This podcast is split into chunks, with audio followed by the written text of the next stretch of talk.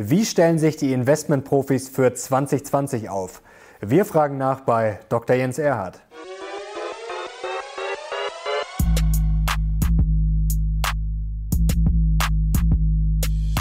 Servus und herzlich willkommen in einem brandneuen Video der Mission Money. Wir sind heute zurück mit einem der Experten, Börsenexperten schlechthin in Deutschland. Er ist seit rund 50 Jahren an der Börse. Das muss man sich mal vorstellen. Und er verwaltet Milliarden von Euro für Anleger. Wir freuen uns sehr, dass er zum dritten Mal bei uns zu Gast ist. Hallo und herzlich willkommen, Jens Erhardt. Freut mich. Jetzt haben wir uns zum letzten Mal unterhalten, das war glaube ich im Sommer, Juni, Juli. Mhm. Und damals ist ein äh, sehr lustiger Zufall, äh, war meine erste Frage, ähm, bezogen auf diese Umfrage, diese bekannte von der Bank of America, Merrill Lynch, ähm, unter den Fondsmanagern, die ja auch sehr, sehr viel Geld verwalten. Ja. Und damals waren sie lustigerweise sehr pessimistisch. Da habe ich sie damals gefragt, haben sie schon alles verkauft? Und jetzt vor kurzem war die Umfrage sehr optimistisch. Mhm. Jetzt ist ja nach, dieser, nach diesem Pessimismus im Sommer, ist es ja jetzt nicht so schlecht gelaufen. Jetzt ist ja ja fast schon die Frage, ist das eher ein Kontraindikator? Also wenn jetzt die Profis schon Angst haben, FOMO haben, Fear of Missing Out und sagen, ja, jetzt muss ich vielleicht doch noch rein, deutet sich jetzt da dann schon sagen, das Ende der Rallye an?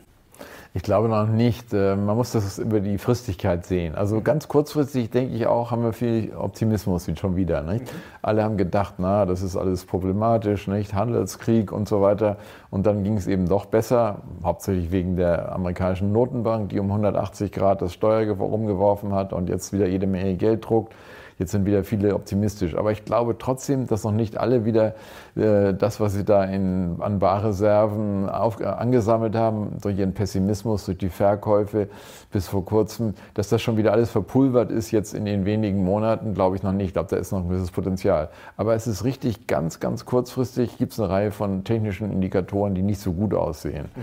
Also da haben wir dieses Hindenburg oben zum Beispiel. Nicht? Das ist so eine Sache, die einige ja nicht kennen, aber es ist so eine Geschichte, die die aus neuen Höchst- und Tiefskursen, also aus dem Momentum letztlich herrührt. Also wenn der Market, äh, Markt sozusagen ins Kippen kommt, manchmal hat dieser Indikator einen auffällig guten Rekord, aber auch sonst die üblichen Stimmungsindikatoren wie Put-Call-Ratio, da sehen Sie im Optionsmarkt auch reichlich viel Optimismus. Also das ist auch im Moment, glaube ich, etwas, was den Markt äh, bremst oder sogar ein Stückchen noch zurückwirft. Also ist eine Frage der Fristigkeit. Ich glaube, mittelfristig können wir weiterhin recht optimistisch sein, weil auch ähm, die Anlegergelder schon noch da sind. Nicht alle sind so optimistisch, dass sie ihr Geld schon verpulvert haben. Also der Optimismus kommt nach meiner Meinung daher, dass die amerikanische Notenbank richtig Gas gibt. Also die Europäer ja obendrein auch, die haben ja gar nicht überhaupt zwischendurch gebremst wie die Amerikaner. Die Japaner geben weiter Gas. Also da kann ich mir schwer vorstellen, dass eine richtige Bess entsteht. Aber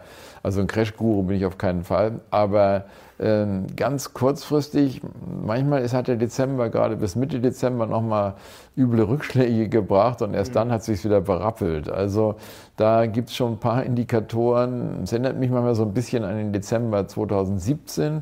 Da hatten wir auch sehr viel Optimismus. Und da haben alle zum Beispiel die Volatilität in Amerika wie wild geschortet. Also die haben alle gesagt, das kann ja nur hochgehen. Also deswegen shorte ich die Volatilität. Und plötzlich kam dann Ende Januar dieser Einbruch so von heute auf morgen. Die Vola schoss hoch und da gab es ja einige Fonds, die haben Milliarden verloren und waren auf Null, die Fonds, weil sie eben in dieser Vola so falsch lagen. Und zuletzt waren die Vola Shorts sogar noch größer als im Dezember 2017. Also das ist für mich so einer der Indikatoren, der kurzfristig eine gewisse Vorsicht ausstrahlt. Also vielleicht nicht gerade jetzt ähm, nicht die ganzen Barreserven jetzt reinwerfen. Aber ich glaube nicht, dass eine richtige Bess in Sicht ist. Das sagen ja manche, aber das sehe ich nicht. Zu den Risiken kommen wir gleich noch. Äh, machen wir gleich mal eine erste Zuschauerfrage von Kai Hemmerling. Passt ganz gut zu dem Thema. Jetzt mal verkürzt. Ähm, er hat äh, gemeint, dass Sie mal gesagt hätten, ist, also diese richtige Euphoriewelle, die ist an den Börsen noch lange nicht zu sehen. Und er fragt, ob Sie sich das vorstellen, ob das jetzt noch mal in naher Zukunft so kommen könnte wie zum Jahrtausendwechsel. Also ob so eine richtige Euphorie, also jetzt nicht nur Wohlerschorten, sondern nach dem Motto, jetzt, äh, also es kann nie wieder fallen, nach dem Motto. Kann das kurzfristig kommen oder ist das, sehen Sie das nicht? Ich glaube, glaube, so schnell äh, verändern sich die Mentalitäten nicht. Ich erinnere es auch noch recht gut 2000. Das baute sich so langsam in den 90er Jahren auf und mhm. äh, kam nicht von heute auf morgen, dass die Leute so überoptimistisch waren damals. Dann kam noch diese ganze Internet-Euphorie dazu, dass es alles ganz anders und viel besser wird und dann die Internetgesellschaften an die Börse kamen und mehr wert waren als die Muttergesellschaften. Nicht? Also stellen Sie sich vor, die Muttergesellschaften bringt da ein paar Aktien an die Börse und das ist dann plötzlich mehr wert als die ganze Muttergesellschaft, der auch noch die meisten Aktien gehören. Also es waren so viele paradoxe Überbewertungen da, das kann man sich gar nicht vorstellen. Das haben wir heute nicht. Also, äh, und ich glaube auch nicht, dass so schnell sich so etwas wieder entwickelt. Meine, wir haben doch ein paar Effekte im Hintergrund, nicht? Trump, diese Riesenverschuldung. Mhm. Man muss das bloß mal ganz genau analysieren. Zum Beispiel bei der Verschuldung sage ich immer, die Staatsverschuldung können die Notenbanken heute managen. Ist zwar auch keine seriöse Sache, aber im Endeffekt kann die Notenbank, in Japan passiert das schon 20 Jahre, die Notenbank das nötige Geld für die Staatsverschuldung rüberreichen und es passiert praktisch nichts davon, äh, nichts dadurch. Also weder Inflation noch Verfall des Wechselkurses noch steigende Zinsen.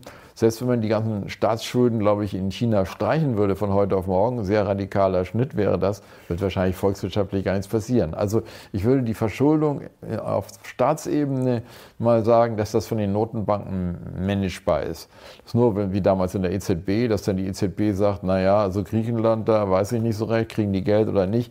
Dann äh, ist natürlich auch eine Staatsschuldengeschichte gefährlich und nehmen Sie Argentinien oder so etwas. Mhm. Aber die großen stabilen Währungen, glaube ich, dort ist die Staatsverschuldung nicht das Problem. Aber die Privatverschuldung können sie das Problem wieder werden. Das war damals in der Finanzkrise so. Die Amerikaner mhm. waren mit ihren Häusern verschuldet. Heute sind in Japan, die, äh, Entschuldigung, in äh, China die Unternehmen relativ hoch verschuldet, aber auch die Unternehmen in Amerika haben eine historische Rekordverschuldung. Das ist zwar noch nicht irgendwo so, dass ich da denke, dass ich da absolut äh, in Kürze was Schlimmes anwarnen könnte, aber bei einer Rezession könnten solche Dinge gefährlicher werden. Bei den, Chin bei den Chinesen sehe ich am ehesten Westen die Möglichkeit, dass sie sagen, es sind so, so meistens Staatsunternehmen, da hilft der Staat denen über die Runden. Aber in Amerika kann die Notenbank eigentlich schlecht hergehen und sagen, also hier ähm, so und so Unternehmen, euch geht es nicht so gut, ich schenke euch mal so ein bisschen Helikoptergeld. Nicht? Jetzt ist natürlich ähm, die Frage zu den Schulden nochmal. Also die Crash-Propheten führen das ja immer gerne an und sagen, das kann nicht ewig gut gehen. Auf der anderen Seite, Japan hat ja eine sehr hohe Staatsverschuldung und zuletzt ist ja der Yen, also vor ein paar Wochen war ja eigentlich die Währung schlechthin. Also ist jetzt die Frage, wer liegt da falsch? Also die Investoren, die dann nach Japan gehen oder die Crash-Propheten, die sagen, okay, diese Schuldenbombe muss platzen? Ja, wie das alles langfristig aussieht, weiß natürlich kein Mensch. Aber mhm. eine Notenbank kann sich unbegrenzt verschulden. Mhm. Also die drucken einfach das Geld, dann. genau. Die drucken einfach mhm. neues Geld und reichen es rüber zur Regierung. Die geben es aus. Also dieser Kreislauf funktioniert nicht nur in Japan. Und in Japan funktioniert er eben schon relativ lange. Viel gleicht sich ja an den japanischen Verhältnissen. Wir haben in Europa schon immer mehr japanische Verhältnisse, bei den Zinsen zum Beispiel. Hätte wahrscheinlich keiner gedacht vor ein paar Jahren, dass wir hier Negativzinsen haben. Und in Amerika kann sich heute auch noch keiner Negativzinsen vorstellen. Aber wenn wirklich der ganze Trend so weitergeht, vielleicht haben wir da auch schon in absehbarer Zeit, ein, zwei Jahre, auch Daten-Negativzinsen. Also es ist, geht alles so ein Stück Richtung Japanisierung. Und deswegen kann man auch gut sehen, was haben die gemacht, wie hat sich es entwickelt.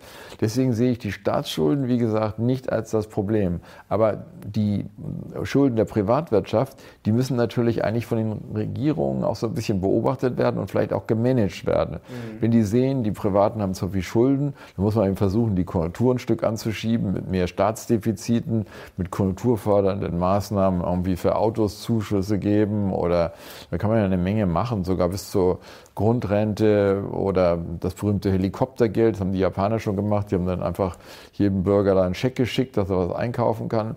Also man kann da von der Regierung her auch die private Verschuldung, glaube ich, noch eine Zeit lang äh, steuern und damit auch eine Krise in der Richtung verhindern. Mhm. Aber wie das ganz langfristig aussieht, da kann man natürlich schon seine Bedenken haben. Aber ich denke, dass so etwas noch länger, hm, so was die Amerikaner immer so kicking the can down the road nennen, mhm. also man kann das Ganze noch aufschieben verschieben und äh, dass nun wirklich da schon man dieses Datum, wie die Crash-Propheten es ja gerne tun, für die Zukunft nennt, bis dahin geht es noch gut und danach nicht mehr.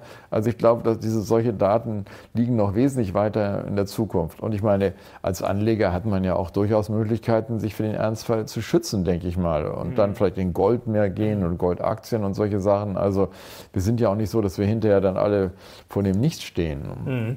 Jetzt haben Sie die Japanisierung schon angesprochen. Sind Sie noch bullisch für Japan?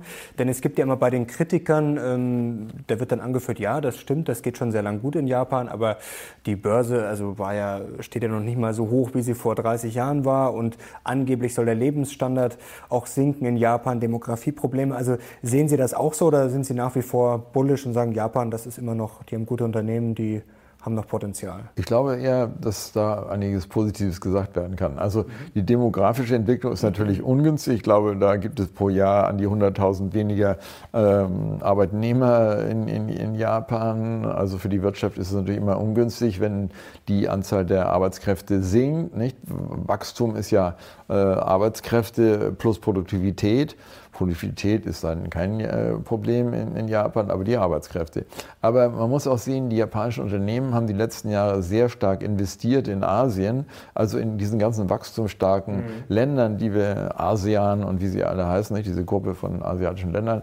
Äh, mhm. Und äh, da haben die japanischen Banken eigentlich Kredite den Unternehmen fast ausschließlich dafür gegeben, dass sie dort expandieren. Diese haben in Japan eigentlich kaum expandiert. Warum sollen sie auch? Aber zum anderen, so schlecht sah es in Japan auch nicht aus. Haben, wir haben eine schrumpfende Bevölkerung, aber wenn Sie zum Beispiel das äh, Bruttosozialprodukt pro Kopf der Bevölkerung ausrechnen, wir nehmen das ja immer in absoluten Zahlen in anderen Ländern, aber mhm. wenn Sie es in Japan pro Kopf ausrechnen, haben die Japaner die ganze Zeit, die ganzen letzten Jahre ein steigendes Pro-Kopf-Einkommen gehabt. Also so schlecht geht es den Japanern nicht. Und auch die Unternehmen, wie Sie schon sagten, notieren eigentlich nur auf dem halben Indexstand wie äh, 1990 und das ist natürlich nicht teuer. Damals waren sie 1990 zugegebenermaßen, ich erinnere das noch mhm. ganz genau, äh, wirklich sehr, sehr teuer. Ähm, aber das ist inzwischen nicht der Fall. Zum Beispiel in den 60er Jahren waren die Kursgewinnverhältnisse in Japan so, äh, so zwischen 5 und 10, also sehr niedrig. 1990 mhm. auf dem Index Höchststand, Nikkei halt doppelt so hoch wie heute, da waren eher so Kursgewinnverhältnisse zwischen 80 bis 100 normal. Unter dem Zusammenhang sehen Sie auch, wie, wie, wenig die Gewinne manchmal ausmachen, wie die Kursgewinnverhältnisse schwanken können und damit die Gewinne als Einflussfaktor nicht unbedingt das Wichtigste sind. Also da waren die, die Aktien sehr teuer, aber heute sind sie eher so bei Kursgewinnverhältnis 13 wieder angelangt und vor diesem rekordniedrigen Zinsen in dem Hintergrund ist das keine hohe Bewertung von den Gewinnen also billig, aber auch von der Substanz her sehr billig. Also japanische Unternehmen haben die niedrigsten Kurs-Buchwert-Verhältnisse, also die mhm. höchsten Substanzwerte im Verhältnis zum Kurs und sie haben auch die höchsten Cash-Reserven. Also manche Zahlen sprechen da von 4 Billionen Dollar an Cash-Reserven bei allen äh, japanischen Unternehmen. Also Japan hat da wirklich äh, enorme Substanzreserven. Das wäre wesentlich, äh, wesentlich mehr sogar als amerikanische Unternehmen an Cash haben. Und die haben schon einiges. Also man, also die Zahlen, die da schwanken zwischen 1 und 2 Billionen Dollar, aber in äh, Japan geht es bis 4 Billionen Dollar. Also das sind schon wirklich Beträge, die, die, die erstaunlich sind. Und äh, sicher kann man sagen, diese hohen Schulden sind die höchsten der Welt äh, insgesamt, äh, vor allen Dingen beim Staat eben. Aber auch die Unternehmen haben sich nicht groß neu verschuldet wie in Amerika. Ähm, übrigens auch in Europa ist die Unternehmensverschuldung nicht so hochgegangen, wie manche Pessimisten sagen. Äh, und vor allen Dingen auch in Japan und äh, genauso für Europa gilt das, ist die Zinsbelastung eben bei den Unternehmen denkbar gering. Ist vielleicht nicht schön, wenn man Schulden hat, aber wenn man kaum Zinsen drauf zahlt, tut es im Moment nicht weh. Erst dann, wenn die Zinsen wieder hochgehen. Und wer sieht die Zinsen in Japan und Europa hochgehen? Also ich nach wie vor nicht. Hm. Jetzt würde mich mal interessieren, jetzt steht ja das neue Jahr vor der Tür oder ist noch sehr jung sozusagen. Wie kann man sich das denn jetzt bei Ihnen vorstellen? Ziehen Sie da wirklich Bilanz vom alten Jahr? Stellen Sie da auch das Portfolio neu zusammen, machen dann Rebalancing, sagen wir im übertragenen Sinn, wie man das jetzt vielleicht zu Hause auf der Couch auch macht, dass man dann sagt, okay, welche Aktien sind gut gelaufen, welche sind schlecht gelaufen, welche fliegen jetzt raus, welche hole ich neu rein. Also wie kann man sich das so vorstellen? Also wie stellen Sie sich jetzt als Profi für so ein neues Jahr auf? Also wir stellen uns eigentlich täglich neu auf, gewissermaßen. Nicht, dass wir da irgendwie hin und her handeln, sondern wir prüfen jeden Tag, ist das noch gut oder nicht. Also das Jahresende ist eigentlich nicht der Zeitpunkt und schon gar nicht der einzige Zeitpunkt im Jahr, wo wir jetzt uns überlegen, äh, müssen wir was ändern und neu machen. Also das tun wir eigentlich wirklich äh, immer und durch Unternehmensbesuche einerseits von der Bottom-up-Seite oder von der Top-down-Seite, von der Konjunktur her, äh, muss man da jetzt ähm, vorsichtiger werden oder kann man mutiger werden und die Aktienquote erhöhen. Also ich glaube nicht, dass man jetzt sich da so drastisch äh, umorientieren muss. Ich meine, es ist natürlich eine verbreitete Krankheit der Börsianer, dass sie die Entwicklung der letzten zwölf Monate einfach in die nächsten zwölf Monate hochrechnen und dann sagen, ja, so geht das weiter. Nicht? Also nach einem guten Jahr haben sie immer sehr gute Prognosen für das nächste Jahr. Und wenn das Jahr nicht gut war, zum Beispiel äh, 2018 wäre ja nicht gut, dann waren die Prognosen für 2019 eben so schlecht, dass, glaube ich, kein einziger Amerikaner, äh, das, äh, keine amerikanische Institution richtig vorausgesagt hat in diesem Jahr. Die waren alle viel tiefer bei ihren Indexschätzungen. Also jetzt vorausschauen, sind, mögen die äh, Prognosen vielleicht ein bisschen zu optimistisch sein. Einfach mal sagen, das geht schon irgendwie so weiter. Und man sieht ja auch nicht, dass nur wirklich äh, jetzt die amerikanische Notenbank, die nach meiner Meinung das A und O ist für die Weltbörsen, dass die das oder schon wieder rumreißt meine, so ein bisschen wenig überzeugend in ihrer Guidance ist die Notenbank, nach meiner Meinung, weil sie immer sagen, ja, die Konjunktur ist ja wunderbar, wir haben die niedrigsten Arbeitslosenquoten seit 50 Jahren, was wollt ihr eigentlich? Wir brauchen gar nicht ankurbeln, aber wir machen das nur, weil es ja den Deutschen und den anderen in der Welt so schlecht geht, da machen wir mal so einen Insurance Cut, also so eine Senkung der Zinsen aus Vorsicht. Äh, aber in Wirklichkeit, hinter den Kulissen sehen Sie auch in Amerika, dass einige Frühindikatoren gar nicht gut aussehen. Die Investitionen zum Beispiel laufen über überhaupt nicht seit Jahren. Nicht mal am Wohnungsmarkt, wo ja eigentlich die niedrigen Zinsen einen richtigen Boom hätten auslösen sollen, äh, tut sich sehr viel. Und im Bereich des gewerblichen Baus geht es sogar runter. Die, auch die Kredite äh, schrumpfen da trotz der niedrigen Zinsen. Also die, die Automobilabsatzzahlen, die stagnieren schon seit Ewigkeiten. Wir hatten schon in den 80er Jahren ähnliche Absatzzahlen wie heute. Also China hat da den Absatz verzehnfacht in dem Zeitraum oder mhm. mehr. Also da sehen Sie im Grunde hm, nicht viel, was die Konjunktur wirklich sehr überzeugend stark äh, zu machen scheint. Mhm. Also ich glaube, die Notenbank muss weiter Gas geben und ich glaube, da werden sich noch alle wundern, dass da viel mehr Gas gegeben werden muss, als, als äh, auch im Hinblick auf die verschuldeten Unternehmen, denke ich mal, aber auch äh, den Konsum. Der Konsum lässt schon so ein bisschen nach. Das ist das Allerwichtigste in Amerika, ist der Konsum, 70 Prozent der Wirtschaft. Und da muss man sehen, wie ist die Beschäftigung. Wenn die Beschäftigung gut ist, ist der Konsum meistens auch gut. Aber bei der Beschäftigung gibt es schon so erste kleine Cracks im Hintergrund, so äh, Risse im Gebälk da, die sagen, also es läuft nicht mehr so ganz so gut. Also die Leute wechseln zum Beispiel weniger freiwillig die, die Stelle.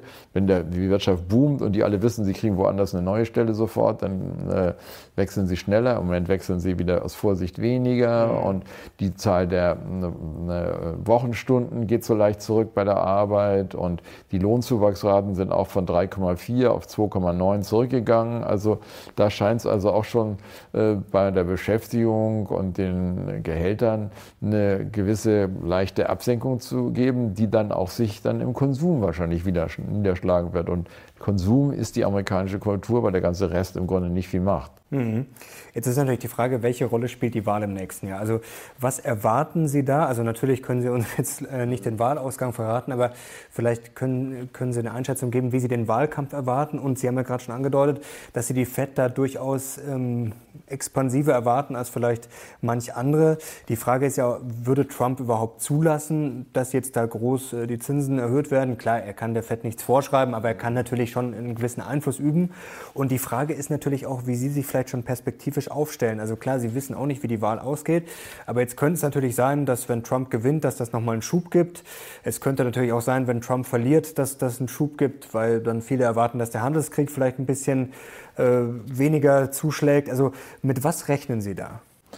Ja, Politik lässt sich natürlich kaum voraussagen. Bei den Umfragen liegt Trump ja hm, nach wie vor hinten. Also die mhm. Demokraten bräuchten eigentlich nur einen guten Kandidaten, der charismatisch äh, gut ankommt. Aber da haben die Demokraten im Moment doch eher linke Leute da und die Amerikaner mögen eigentlich, abgesehen von den Jüngeren, die, die sind auch eher die Linkswähler, so wie auch in Großbritannien zum Beispiel.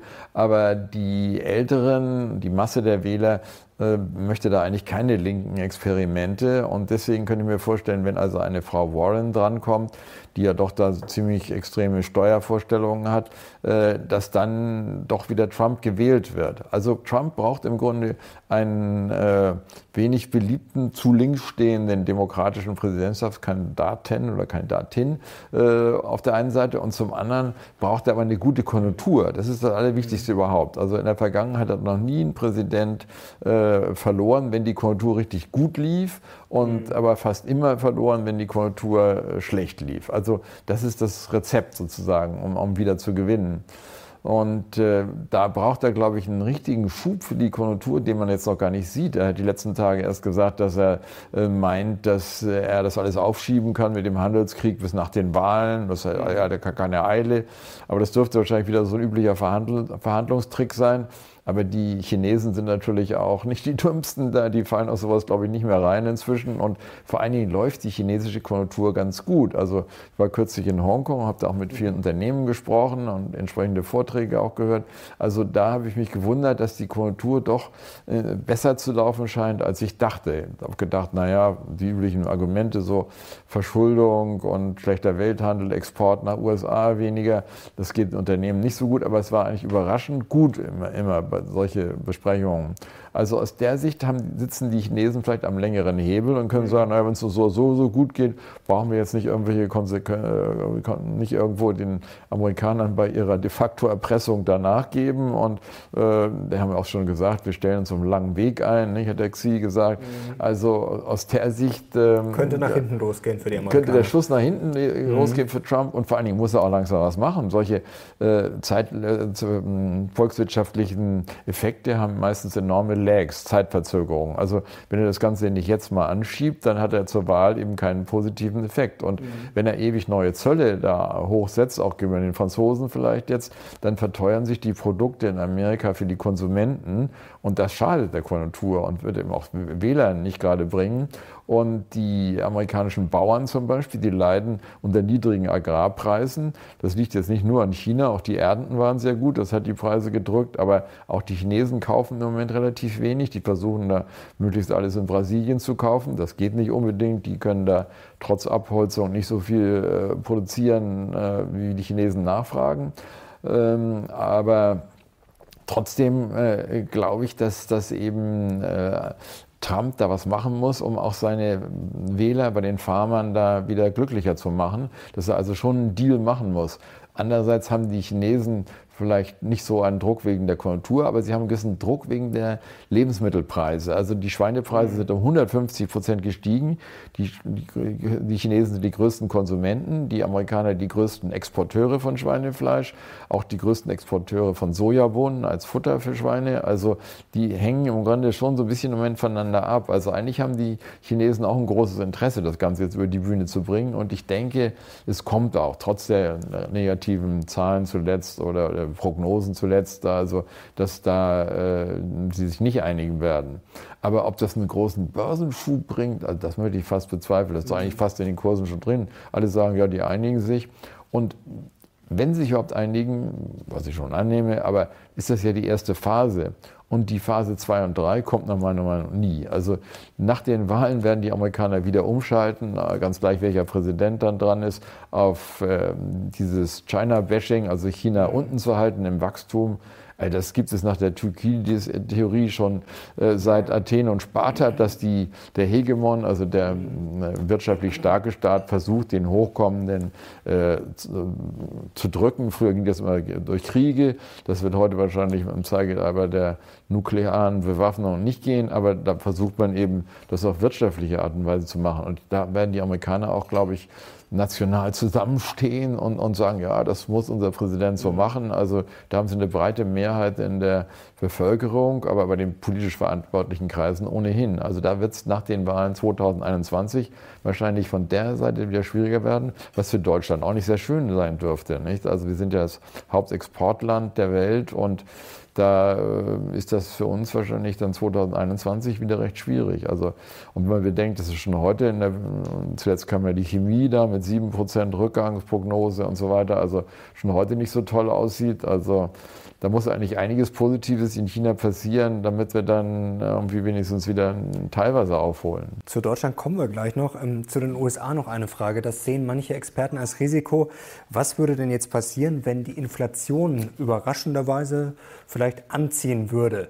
in den USA. Könnte das dann alles kaputt machen oder würde das die Fed dann einfach mal mal geflissentlich übersehen. Ja, also ich glaube, die haben schon so eine Art Vorwärtsstrategie gemacht, die FED, dass sie gesagt haben, naja, jetzt sind wir so lange unter 2% gewesen, also haben wir unser Ziel was ja schon merkwürdig ist, so eine relativ hohe Inflation als Ziel zu haben, aber so aus lauter Angst vor Rezession, Deflation hat man das eben gemacht. Wenn wir so lange unterschossen haben, können wir überschießen, mal 4 Prozent und so eine Zeit lang kein Problem. Also insofern hätte man wahrscheinlich selbst bei höherer Inflation jetzt nichts zu fürchten für eine, die Börsen oder eine stark restriktive Notenbankpolitik.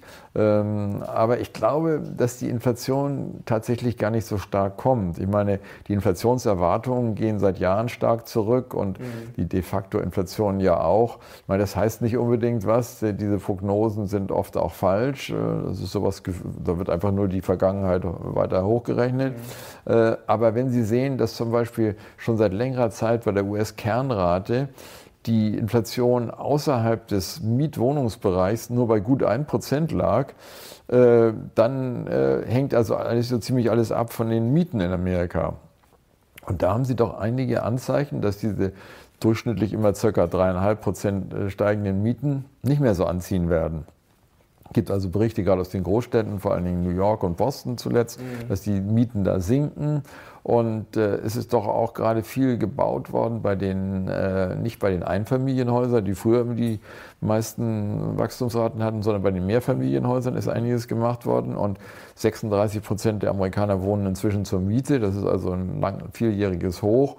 Also da sind doch jetzt relativ viele neuen Mietwohnungen entstanden. Und damit können wir vorstellen, dass da so ein gewisser Dämpfer auf den Mietpreisen doch sich entwickeln wird und dann die Inflationsrate eher wieder zurückgeht. Aber zuletzt äh, haben Sie recht, war es doch ein bisschen gestiegen wieder, nicht? die Inflationsrate. Wenn man das jetzt hochrechnet, mhm. auch in Europa war es ja wieder, ich glaube, von 0,7 auf 0,1 hoch. Also ähm, auch in Japan äh, kommt die ultra niedrige Inflation so ein bisschen hoch.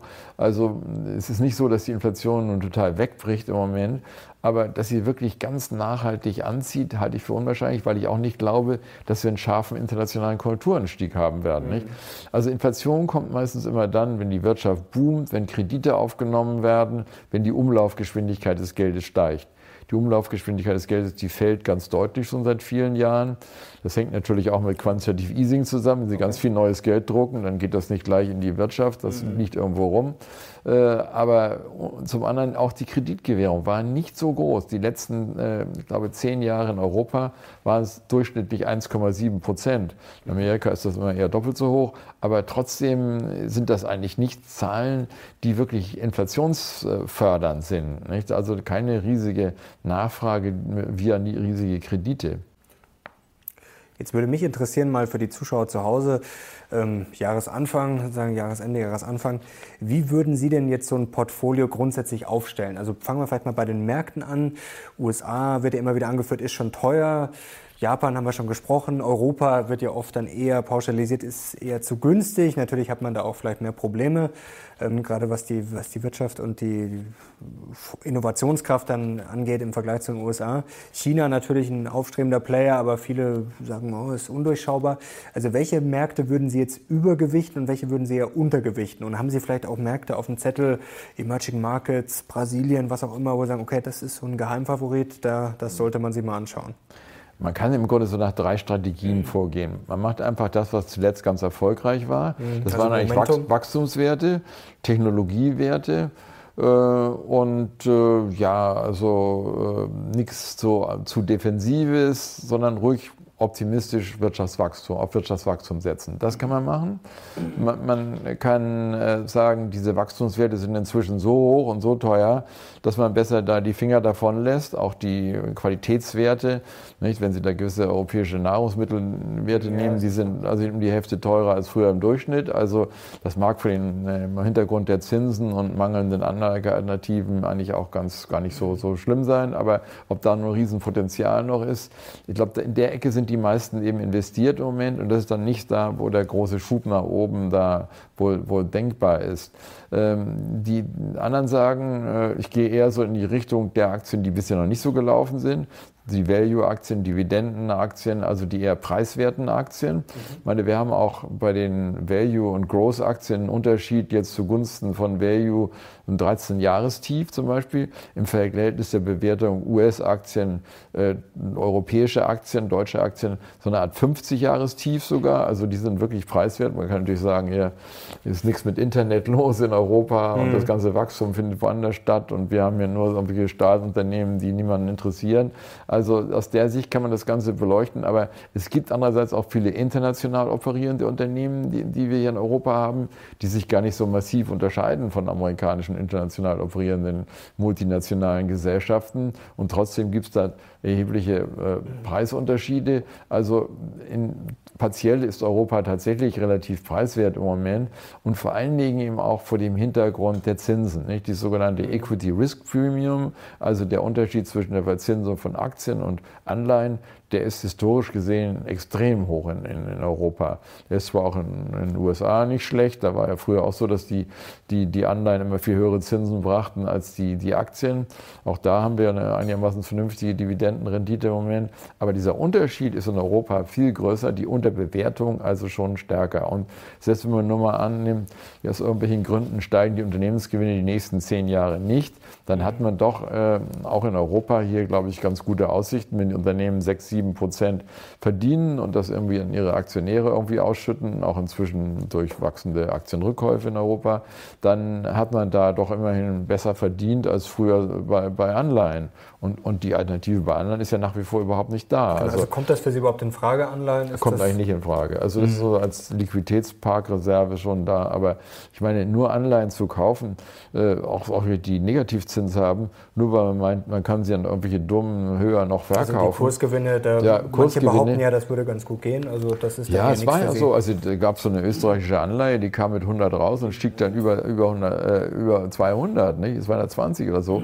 Also die ist inzwischen auch wieder glaube ich, um ein Drittel gefallen. Aber trotzdem äh, war das enorm. Also auf äh, langlaufende Anleihen guter Qualität zu setzen, war ein Riesenerfolgsprinzip. Aber das ist, glaube ich, wirklich vorbei. Also da müsste schon die Welt untergehen, eine Rezession losschlagen, an die ich nicht glaube übrigens, äh, dass das wieder interessant wird. Also ähm, das wäre nämlich dann die dritte Alternative. Also neben diesen Leuten, die auf Growth und, und, und äh, Qualität setzen und, und, dann die Leute mit, mit Value investieren, äh, die, die also eher auch, wo man sagen, einen defensiven Charakter anstreben der Anlage, vielleicht auch noch Gold dazu und defensive mhm. Aktien, Versorger und so etwas.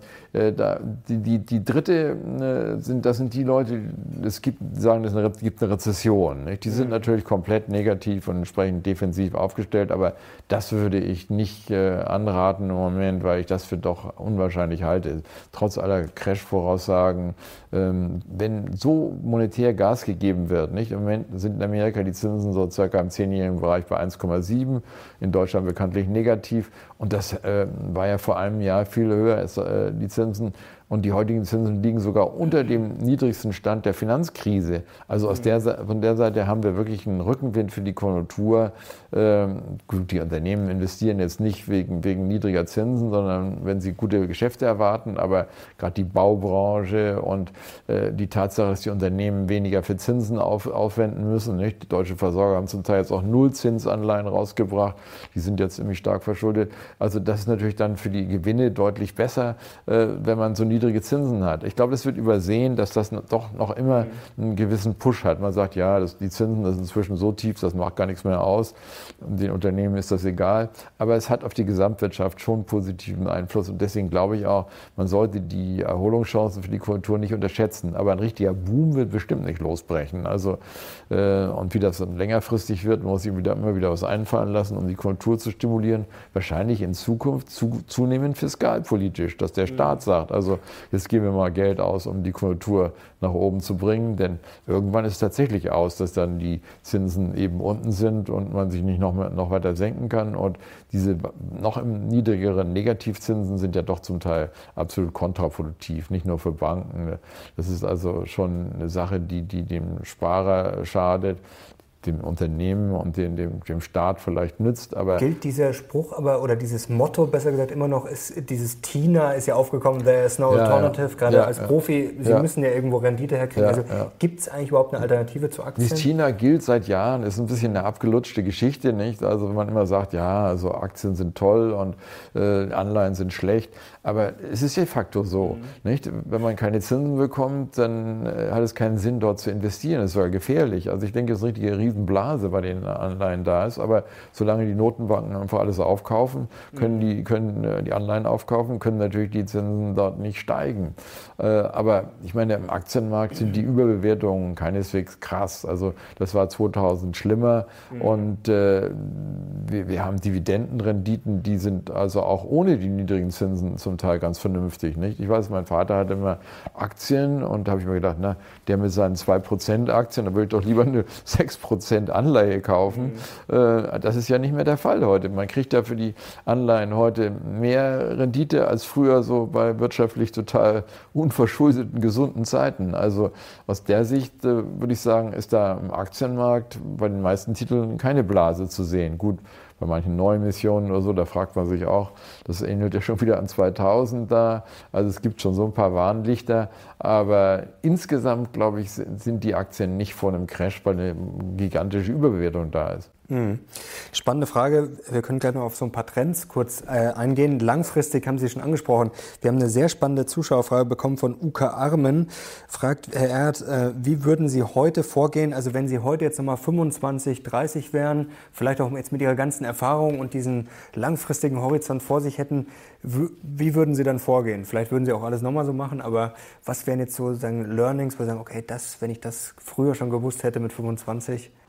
Ja, eine total nette Frage. Ja, meine, so ein Leben besteht natürlich nicht nur aus Beruf, das besteht auch aus Beziehung und so weiter. Und dann muss man sich auch fragen, würde man nun auch da was anderes machen? Also äh, ja, manchmal denkt man sich immer, hm, da hätte man was anderes tun sollen. Aber wo ich denke, was ich richtig gemacht habe, war selbstständig zu werden. Also, mhm. denn ich war erst fünf Jahre Juniorpartner in einer anderen Gesellschaft und habe mir dann mal anhören müssen, was ich eigentlich tun sollte und habe damals eigentlich den ganzen Gewinn der Firma alleine gemacht und die anderen Partner haben dann Verluste gemacht und und dann habe ich natürlich auch eines Tages ge gesagt, also das kann ich auch alleine und ich mache mich jetzt selbstständig, obwohl das schon dieser Schritt in die Selbstständigkeit schon schwierig ist. Nicht? Manche denken auch, ja, die Selbstverständlichen, das ist doch viel besser, als wenn man angestellt ist, aber das ist wirklich äh, eine schwierige Sache. Man, zum Beispiel bin ich damals nach Bayern gekommen wegen Skilaufen, aber die ersten Jahre bin ich nicht Ski gelaufen, weil ich dachte, wenn mir jetzt ein Bein breche, ich bin hier so unabkömmlich in der Firma, das, hält die Firma gar nicht aus und mhm. äh, bin dann nicht zum Skilaufen gegangen. Also das hat, hat schon Opfer, wenn man selbstständig wird. Aber die Selbstständigkeit würde ich bestimmt nochmal machen.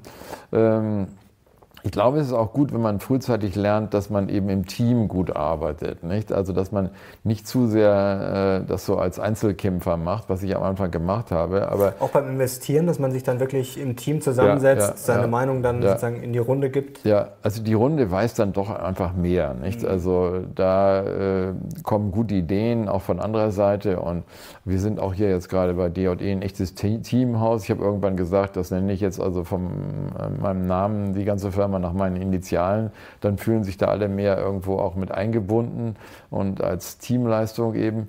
Mhm. Also das ist, würde ich wieder machen. Ähm, und ich meine, das Schöne an diesem Börsenberuf ist auch, finde dass man da Hobby und Beruf irgendwie kombinieren kann. Nicht? Gut, manche Leute sind dazu berufen, dass sie Heimwerker sind, ein Riesenspaß, dass sie ein Auto reparieren oder sonst irgendwas machen. Aber da habe ich nie so richtig groß Freude dran gehabt. Ich habe eigentlich immer an, an so Rumfummeln an Aktien da sehr viel Freude gehabt. Und wenn man das beides zusammen hat, ist das eigentlich eine tolle Sache. Aber es hat natürlich auch Nachteile bezogen auf die Familie, das muss man wieder deutlich sagen. Also äh, wenn man wirklich so äh, auch als Unternehmer von seinem Unternehmen gebraucht wird, dann bleibt man doch ein bisschen wenig für Familie da. Ich habe versucht, das immer durch den Kindern die, die Kraft zu geben, äh, die ich konnte. Aber darüber hinaus auch die Ehe oder so und nicht Ferienreisen und sowas, das kommt dann manchmal einfach zu kurz und das muss man auch sehen, dass das unter Umständen so läuft. Also insofern denke ich auch heute, was ich anders machen würde, wäre wahrscheinlich mehr Teamarbeit. Da hätte man auch mehr Zeit für die Familie gehabt. Mhm. Und wenn wir uns mal überlegen, wir, Sie würden jetzt heute nochmal Geld investieren. Sie haben es vorhin schon angesprochen, dass oft man als Anleger zu sehr beeinflusst ist von dieser jüngeren Vergangenheit. Sie haben gesagt, jetzt ist es gut gelaufen, dann ja, denkt man, es ja. läuft sehr gut. Wenn es jetzt schlecht läuft, denkt man, ja, okay, geht vielleicht schlechter weiter. Also ist das auch so ein Learning, dieses Time as a Tool, dass man wirklich langfristig denkt und nicht sich so sehr beeinflussen lässt jetzt von den letzten drei Monaten ja. und nicht nur die nächsten sechs Monate denkt, sondern dass man dann wirklich, auch wenn es natürlich in der Theorie immer sehr einfach ist, klar, aber dass man das irgendwie einfach durchziehen muss dann, dass man wirklich dieses langfristige diesen Zeithorizont sich irgendwie. Ich glaube, äh, es ist heute gar nicht mal so schwierig, weil man eben sagen kann, Aktien sind eigentlich wirklich der einzige Bereich, wo es noch Sinn macht, äh, zu investieren. Früher hatte man ja auch irgendwo äh, diese üblichen Zyklen, auch durch die hier in Deutschland die Bundesbank mit dem Stop and Go, Zinsen rauf und runter mhm. ausgelösten Zyklen. Wir haben jetzt ja lange Zeit eigentlich keine wirklichen Zyklen mehr. Nicht? Also aus der Sicht macht es durchaus Sinn, sich zu vergegenwärtigen. Anleihen bringen einfach zu wenig äh, Zins, deswegen muss ich mir gute Aktien aussuchen. Und diese, diese Flucht in die Anleihen, in jetzt Staatsanleihen, macht wirklich nur Sinn, wenn sich abzeichnet, dass der der wirklich die Crash-Gurus recht bekommen, dass alles im Grunde mhm. äh, in einer riesen Rezession endet und äh, das wirklich ganz übel aussieht, dann können Staatsanleihen ganz vernünftig sein. Aber wahrscheinlich gilt dieses Motto, äh, dass man sich mit dem Aktienmarkt beschäftigen sollte und da diese, durch Stockpicking da vernünftige Additiven raussucht. Das gilt wirklich, glaube ich, schon noch einige Zeit. Und insofern äh, muss man auch da ein bisschen längerfristig denken und nicht so antizyklisch, nicht? sondern dass man jetzt bei äh, äh, denkt, ah, jetzt kommt schon irgendwann dieser Crash und da kauft man dann unten billig und mhm. antizyklisch und dass man also durchaus mal auf diesen Trend vertraut. Moment. Im Grunde, wenn ich mal zwei Sätze sagen soll, die ich an der Börse gelernt, gelernt habe, ist, dass Trends meistens länger dauern, als man denkt, sich mhm. Trends also eher fortsetzen. Gut, es gibt natürlich immer diese Crash, die wir alle in bester Erinnerung haben. Da 2002 habe ich noch eine sehr unangenehme Erinnerung, weil es auch wenig Sinn machte. Monetär und fundamental gab es gar nicht so viel Voraussetzungen. Man hat sich damals nur sehr stark generell von Aktien getrennt, vor allem die Versicherung, hat alles rausgeworfen.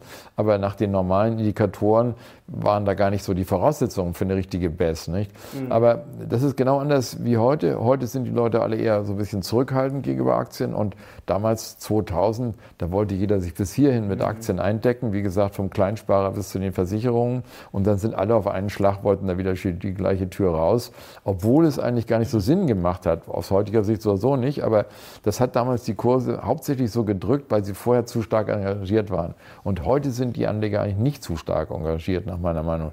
Die haben alle Vorsicht und die Versicherungen sind bei den alternativen Investments und bloß nicht zu viel Aktien. Gut, gerade Deutsch, die Deutschen sind ja sowieso ja, sehr vorsichtig. Die deutschen Pensionskassen haben, glaube ich, ihre Aktienbestände nochmal gegenüber vorher von 5,5 auf 4,8 gesenkt. Also die meisten außer den Amerikanern, die sind noch mal ein gutes Stück über 50 Prozent gegangen. Da, äh, also auch in Großbritannien, überall sinkt eigentlich der Aktienanteil bei den Pensionskassen.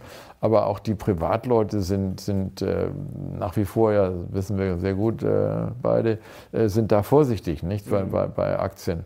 Und das ist auch eine gewisse Versicherung gegen einen großen Crash. Also eher, was man gelernt hat, ist die Trends fortsetzen. Und der zweite Satz ist natürlich genau das Gegenteil. Auch mal antizyklisch denken, wenn es wirklich einbricht, dann, mhm. dann, dass man dann auch wieder zugreift dann, nicht? Also wir haben ja kleinere Schwankungen ohnehin. Also dieses Buy und Dips haben wir wieder gehabt. Also da hat es durchaus auch sinnvoll, war es sinnvoll, da mal, mal im antizyklischen Sinne dann zu kaufen da. Aber das große Motto ist eigentlich, glaube ich, auf absehbarer Zeit dieser Aufwärtstrend, den wir haben, trotz des ganzen unsicheren Hintergrunds, aber auch vielleicht wegen des unsicheren Hintergrunds, dass dadurch mhm. eigentlich diese Überinvestierung, die wir 2000 gehabt haben, bisher noch nicht gekommen ist, weil diese, wieder eine äh, Zuschauer auch gefragt hat, äh, diese Euphorie haben wir noch nicht gehabt. Ich meine, nicht, keine Regel ist immer 100 Prozent. Dass nun diesmal auch die Euphorie kommen muss, bevor das Ganze zu Ende ist, ist auch nicht in Stein gemeißelt. Aber nach meiner Erfahrung ist es doch so, dass wahrscheinlich der ganze Optimismus noch ein gutes Stück steigen wird, bevor eben alle drin sind und dann wieder die Sache runtergeht. Also was, glaube ich, gefährlich werden kann unter Umständen auch im nächsten Jahr ist eben Politik. Nicht? Mhm. Denn dieser ganze Welthandel darf nicht zusammenbrechen, vor allem für die Deutschen ist, wäre das gefährlich. Also Trump ist nach wie vor eine gewisse Gefahr zusammen mit den Chinesen Und äh, in Deutschland muss man sehen, wenn wir eine grün-rot-rote Regierung hier kriegen. Wollte ich, wollte ich gerade fragen, mhm. wie sehen Sie denn Deutschland? Also jetzt waren wir ja zuletzt äh, schon mit der Rezession, war immer wieder ein Thema. Einige Experten sagen, wir sind da schon sehr lange drin. Ja. Produzierendes Gewerbe ist natürlich ja, immer, ja. kommt ja auf die Branchen auch noch drauf an. Die Autobauer sind richtig unter Druck. Ähm, Hans-Werner Sinn hat vor kurzem bei uns im Interview gesagt, dass das sogar politisch halt äh, gewollt ist, beziehungsweise dass Deutschland das zulässt, dass man sich eigentlich so ein bisschen selber kaputt macht jetzt mit der Autobranche, dass das auch mhm. alles mit dieser Klimapolitik mhm. so ein mhm. bisschen ja, gut gemeint, aber dann mhm. schlecht gemacht ist. Mhm. Wie sehen Sie denn Deutschland? Findet man in Deutschland überhaupt noch gute Aktien? Also Stockpicking sicherlich, aber ist jetzt der deutsche Markt gerade en gros äh, schwierig aus Ihrer Sicht? Oder sagen Sie, ach, das ist Deutschland wird, ist auch typisch deutsch, wird einfach zu negativ bewertet? Naja, das ist schon richtig. Also Deutschland wird eigentlich chronisch zu negativ bewertet, das ist richtig. Mhm. Aber zum anderen soll man auch nicht unterschätzen, wenn wir jetzt äh, hier wirklich eine Politik haben, die nur noch auf Umwelt geht und am besten mhm. jeder seinen eigenen Schrebergarten zu Hause macht und sonst im Grunde weder Auto fährt noch sonst irgendwas macht, was die Wirtschaft irgendwie voranbringen könnte, das ist natürlich schon gefährlich. Nicht? Also das mhm. geht ja bis dahin, dass die Leute sagen, also keine Kinder mehr kriegen, dann schaden wir der Umwelt nicht. Also Bevölkerungswachstum ist der äh, Hauptpunkt für Wirtschaftswachstum auch, neben Produktivität. Mhm. Also da sind schon gewisse Gefahren da und ich meine, das ist vielleicht auch gar nicht so falsch von den Deutschen, dass sie immer Gefahren sehen und versuchen dann auch irgendwo aufzufangen. Nicht? Also mhm.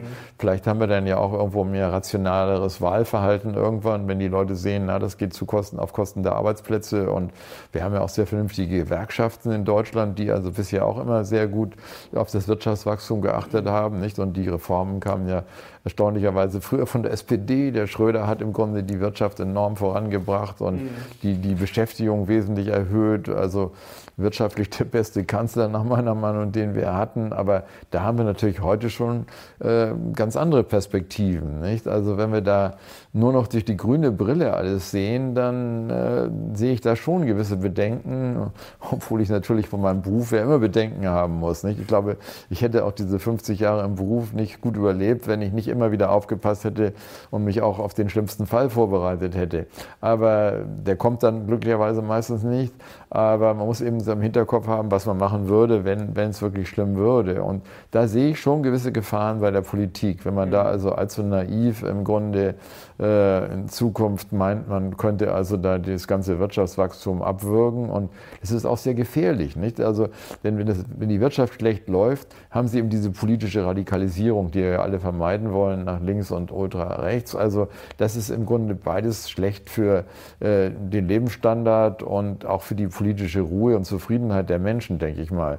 Denn mhm. Radikalisierung, das haben wir weltweit immer wieder gesehen, äh, kommt bei schlechter Wirtschaft. Nicht? Und mhm. Deswegen muss es wirklich ganz wichtig sein, dass, dass die Notenbanken keinen Fehler machen und die Regierungen bei der, äh, keinen, bei, der, bei der Steuerung der Konjunktur keinen Fehler machen. Und da brauchen wir eigentlich im Grunde mehr fiskalpolitische Maßnahmen in Europa, natürlich gut gesteuert und auch nicht irgendwo allzu unnütz durch die Gegend geworfen da. Äh, aber aber dass man wirklich dort äh, auch unseren Standort hier da krisensicherer macht und mhm. äh, schon einige Pfeile im Köcher hat für die Zeit, wo, wo mal wirklich der, die Weltwirtschaft stärker einbricht. Durch den Euro sind wir enorm exportabhängig geworden. Nicht alle sagen, wie toll der Euro, da haben wir diesen tollen Export, aber niemand sieht, dass das ja auch mal schlechter werden kann, weil jetzt der Welthandel geht jetzt seit zwei Jahren schon nur noch seitwärts oder ist leicht zurück. Deutschland dann Spielball, ich sag mal von Trump, äh, Handelskrieg, genau, vom genau. Brexit, also ja, ja. Da, wie kriegen wir denn das vielleicht besser hin, dass man da ein bisschen, also müssten wir exportunabhängiger werden, was ja auch natürlich schwierig ist, ja. äh, aber wäre das eine Lösung oder wird es dann wahrscheinlich, wird es dann noch schlechter laufen? Also, weil gefühlt äh, können wir nur zuschauen bei vielen Sachen. Ja, man ist natürlich gerade, wenn man irgendwie so exportabhängig ist, sehr abhängig von der der Weltkonjunktur, nicht? Und die wird nicht hierzulande gemacht. Man eine starke Binnenkonjunktur hat, so wie USA, China, selbst Japan hat eine starke Binnenkonjunktur im Vergleich zu uns, da kann man selber das Ganze steuern durch, durch mhm. Steuersenkungen, Abschreibungserleichterungen, Autoprämien, Abwrackprämien oder was auch immer. Da kann man die Binnenkonjunktur gut steuern. Aber wenn man so exportlastig ist wie Deutschland und nach Holland sind wir da, glaube ich, eines der exportlastigsten Länder der Welt. Auch, auch Holland ist durch den Euro so exportlastig geworden, war schon früher. Aber das, das, diese extreme Exportlastigkeit kam einfach dadurch, dass der Euro zu niedrig ist, nicht für, die, mhm. für Deutschland und Holland. Also da sehe ich schon nicht unwesentliche Gefahren und da müssten auch die Politiker rechtzeitig äh, gewisse Pfeile im Köcher haben, um dagegen zu halten. Also nach meiner Meinung war der Euro nicht unbedingt nur ein Geschenk für unsere Wirtschaft, unseren Wohlstand, sondern auch die Verpflichtungen, die uns da auferlegt, äh, auferlegt werden in Zukunft, nicht europäischer Arbeitsmarkt, Arbeitslosenversicherung, europäische Banken, Sicherheit und Unterstützung für schwache Mittelmeerländer und so weiter. Also da haben wir schon eine Riesenverantwortung und die Frage, ob das die Bevölkerung auf die Dauer mit höheren Steuern so mitträgt. Nicht? Also da haben wir einige, wenn man überhaupt für die Zukunft Bedenken haben kann, vielleicht sogar mehr im politischen Bereich, dass da was falsch gesteuert wird, als im wirtschaftlichen Bereich, wo ich denke, dass die Crash-Gurus nicht unbedingt recht haben, dass man noch lange, auch mit dieser äh, Gelddruckmöglichkeit der Notenbank, noch lange die Probleme vor sich herschieben kann. Wir sind aber trotzdem wir sind jenseits eines gewissen Rubikons, das muss man sehen. Überall weltweit wird gedopt. Also in, in Japan seit 30 Jahren im Grunde mit diesen mhm. Staatsdefiziten und ultra niedrigen Zinsen.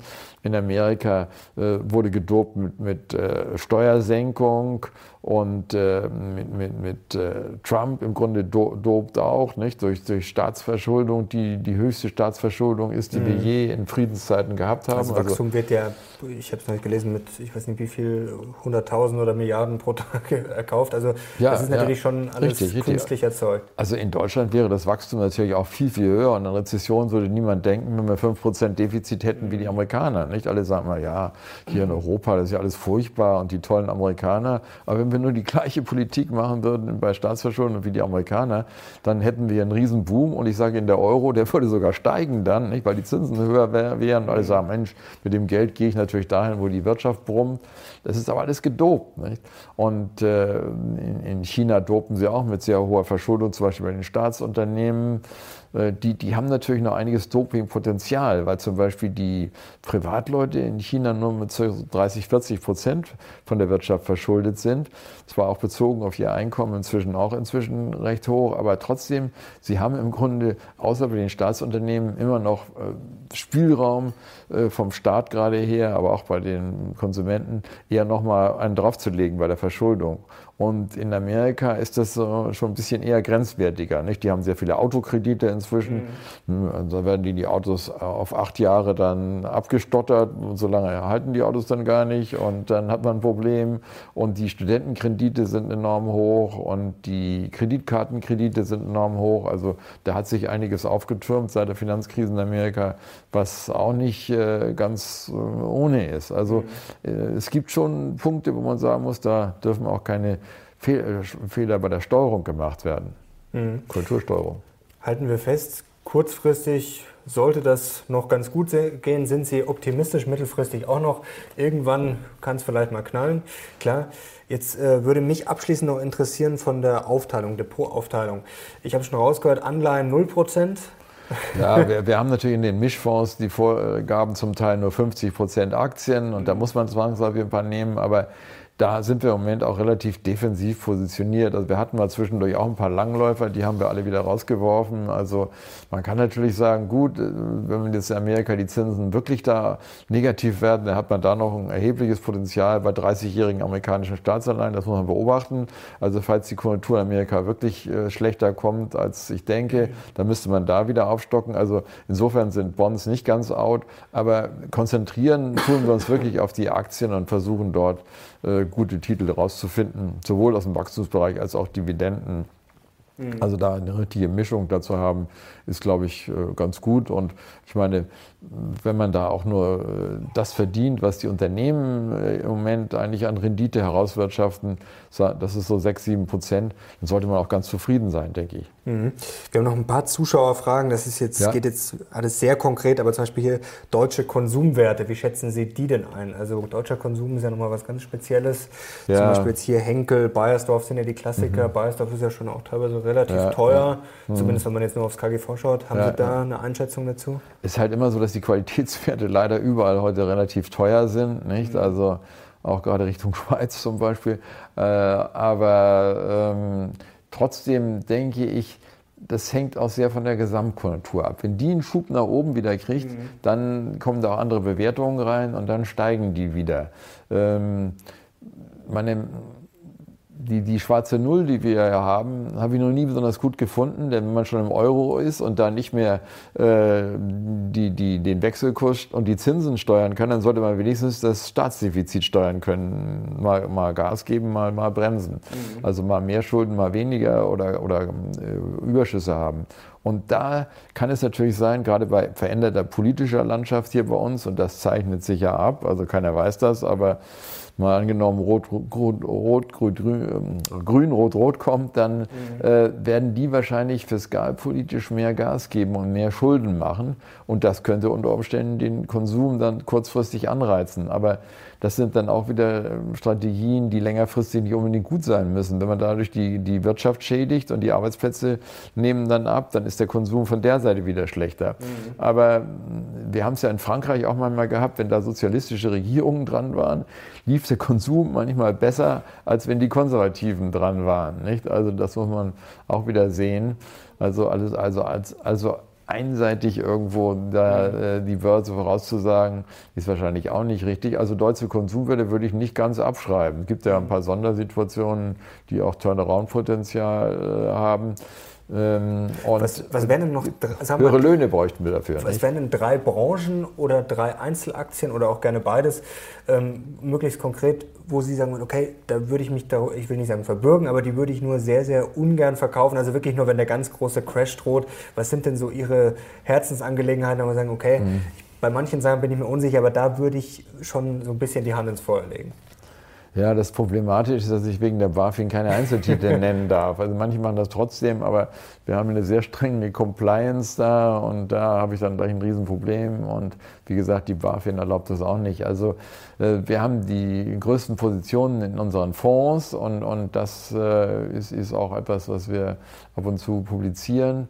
Also da haben wir eigentlich eine ganz bunte internationale Mischung da. Mhm. Ich denke, dass man Amerika trotz der hohen Bewertung nicht abschreiben sollte. Also ein großer Titel ist zum Beispiel auch ganz simpel. Also Alphabet, beziehungsweise dahinter steht der Google.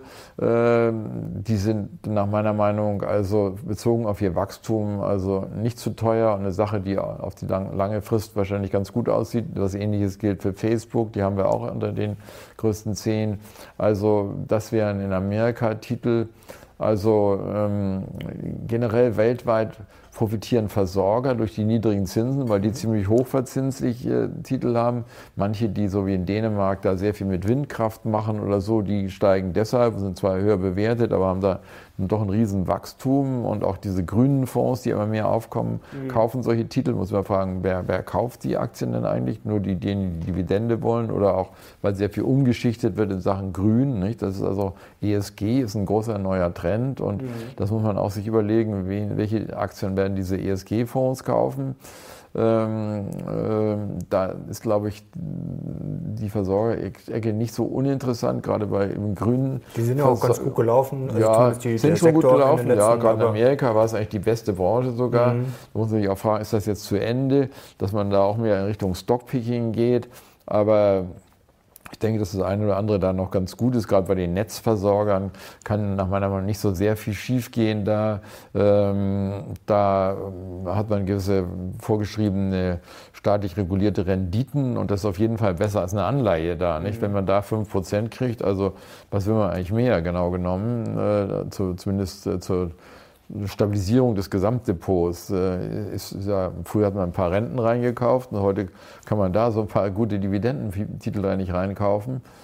Ja, dann äh, in Asien äh, sind, glaube ich, auch nach wie vor die Wachstumswerte ganz gut, nicht? Also ziemlich stark gekauft haben wir auch Taiwan Semiconductor in den, in den, äh, bei den zehn größten Positionen.